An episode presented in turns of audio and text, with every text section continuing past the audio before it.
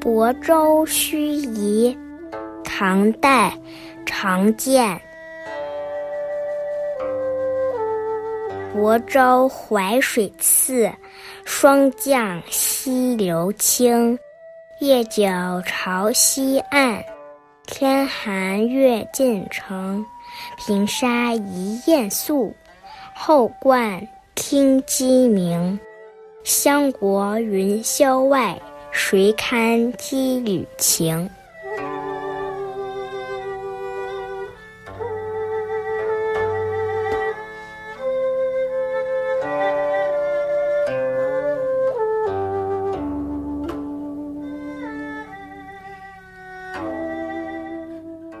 这是一首羁旅诗，写的是对家乡的思念。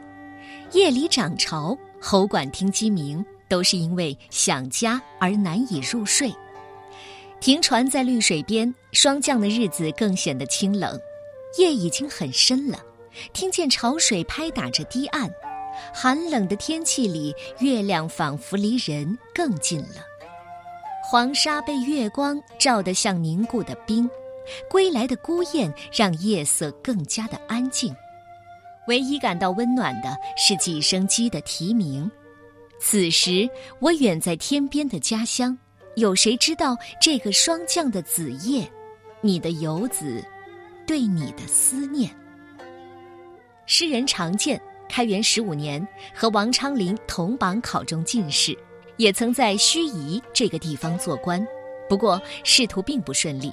只好往来于山水名胜，长期过着漫游的生活。而这首诗有另一个说法，作者是唐朝的韦建。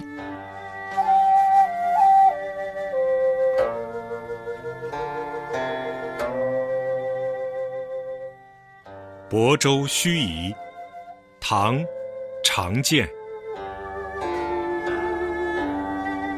亳州。虽水次，霜降溪流清。夜久潮侵岸，天寒月近城。平沙一雁宿，后馆听鸡鸣。相国云霄外，谁堪羁旅情。